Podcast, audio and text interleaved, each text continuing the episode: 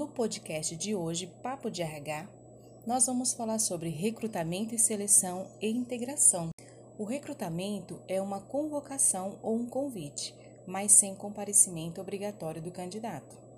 Ele é um sistema de informação das empresas que constitui o mercado de trabalho e é destinado aos candidatos que povoam o mercado de recursos humanos para divulgar ofertas de emprego. Assim, podemos considerar que o recrutamento é um processo de localização, identificação e atração de candidatos para a organização.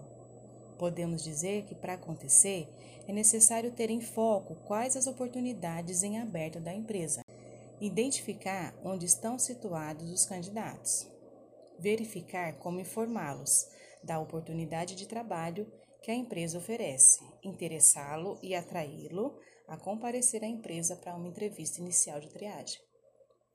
A partir daí surge a pergunta: como saber se estou apto para exercer a oportunidade oferecida? Ou até mesmo em outras palavras, como escolher ou selecionar os melhores candidatos?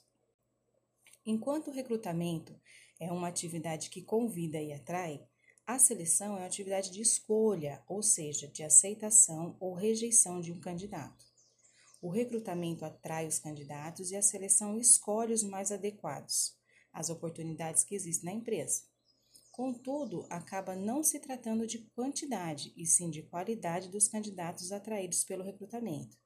Então, o que, que é seleção? Seleção é o processo de avaliação dos candidatos, para assegurar a escolha do mais apto para preencher a vaga. E sempre termina com uma decisão.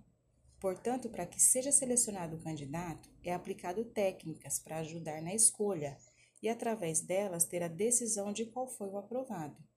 As mais atuais são entrevista de seleção, prova de conhecimento, teste psicológico e dinâmicas. Mas o que, que acontece com o funcionário depois de ser contratado?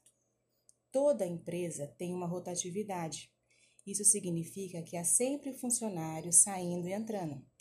Para que o novo colaborador consiga desenvolver um bom trabalho, é importante que ele tenha uma ajuda inicial para se integrar com o espaço e equipe. A empresa, por menor que seja, tem a sua história e é necessário integrar o novo funcionário sobre a cultura, devendo ser valorizada e reconhecida pelos seus componentes no intuito de fortalecê-la, direcionando para o alcance dos objetivos estabelecidos.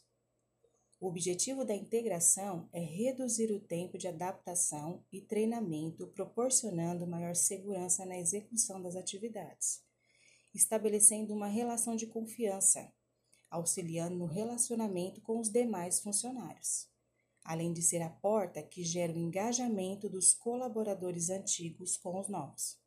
Queremos saber. Tá gostando do assunto? Que tal complementar? Está disponível na plataforma do YouTube em Blogueirinhos do RH. Nele terá acesso a diversos assuntos. Que tal dar uma olhada?